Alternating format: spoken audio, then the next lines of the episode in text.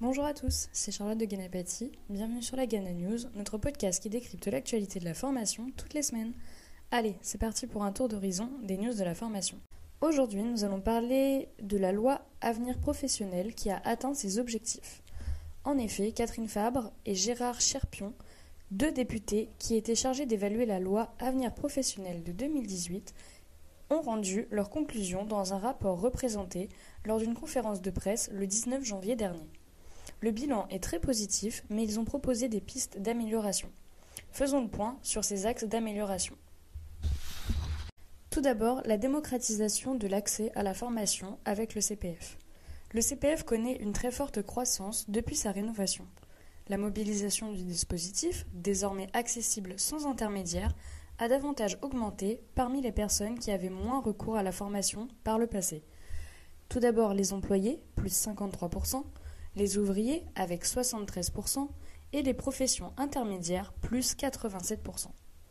Pour le point d'amélioration, promouvoir et amplifier les abondements des comptes CPF par les entreprises, les branches professionnelles et les OPCO, dans l'objectif de développer les mécanismes de co-construction des projets de formation. Ensuite, lutter contre la fraude. Nous en parlions dans notre dernier podcast. Ces fraudes donnent une mauvaise image au dispositif du CPF. La piste d'un amendement qui aurait pu interdire le démarchage n'a pas, pour le moment, été aboutie. Reste l'information du public sur les bonnes pratiques du dispositif et une alternative pour éviter les arnaques.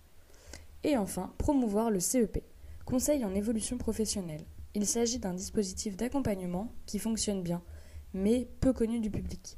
La page d'accueil de Mon compte formation en fait d'ailleurs la promotion. Dans un deuxième temps, l'apprentissage a atteint ses objectifs.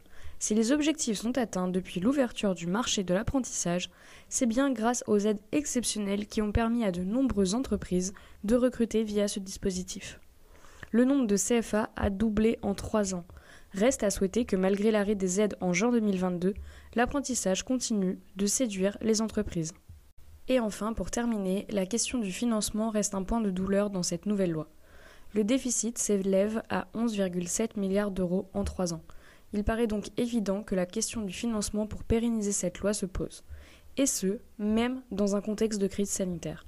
L'apprentissage pourrait être financé en post-bac par l'enseignement supérieur. Ceci dit, investir pour permettre à la jeunesse de se construire un avenir n'est pas un mauvais calcul et les répercussions positives de cet investissement doivent être évaluées sur le long terme. Un bilan qui semble tout de même très positif pour la loi Avenir professionnel, même si certaines questions restent encore en suspens.